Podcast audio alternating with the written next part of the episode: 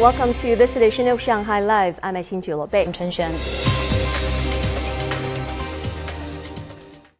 Shanghai released a plan to attract more headquarters of innovative companies through subsidies. Here's Chen Xuan with more. Chen Xuan. Thank you, Bei.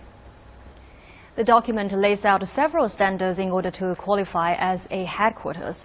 First, the company needs to be an industrial or service focused and registered in Shanghai with assets of 200 million yuan or a market value of 2 billion yuan. Second, the company's sales should be at least 100 million yuan in a year or average compound sales growth of more than 20% in the past three years. Third, it should be a headquarters with multiple functions including R&D, sales and settlement, plus have at least two branches outside Shanghai.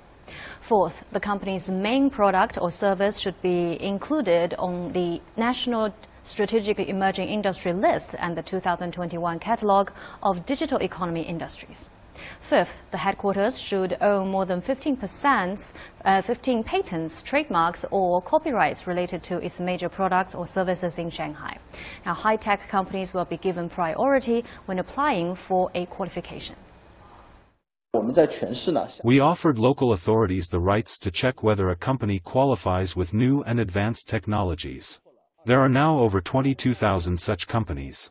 In 2022, 24.3 billion yuan of tax was waived for more than 3,000 companies. 35,700 companies had their tax reduced based on their R&D expenditure. Our next step is to help fintech companies. As for how much is available, the plan stimulates that if a company has a major breakthrough in terms of innovative parts, material or software, it will be offered subsidies that cover 30% of its expenditure up to 100 million yuan. There will also be these subsidies for individuals. We want to encourage talents, especially young people, to get involved in science and technology. For those who are working on elementary research, they will be offered a 2,000 yuan housing subsidy per month for two years. I believe it will help attract some young talents to innovative companies.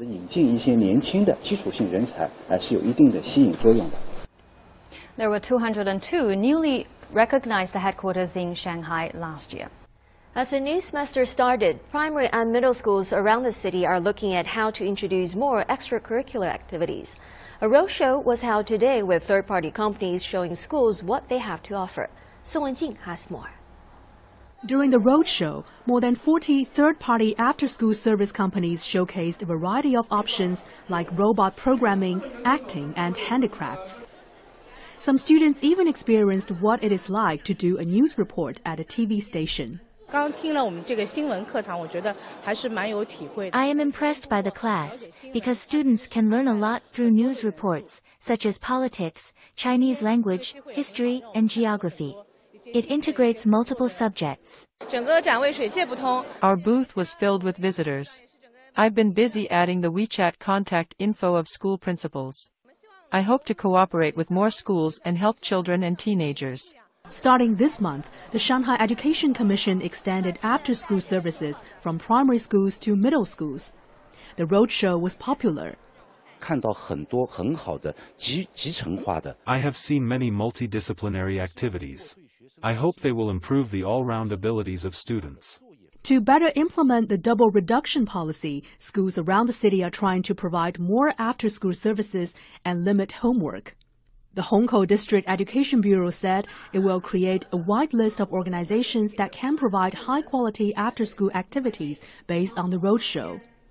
In Xuhui, the district's cultural venues are arranging student trips so they can see exhibitions, learn music, and make handicrafts after school. Song Wenjing, Shanghai Live. Eimei, a giant panda who has lived in Japan for 28 years, left western Japan's Wakayama Park to begin his trip back to China this morning. But he isn't traveling alone. Two 80-year-old female pandas that he sired while in Japan are coming with him. Zhang Yue has more. At 30 years of age, Eimei or Yongming in Chinese was the oldest giant panda living in Japan.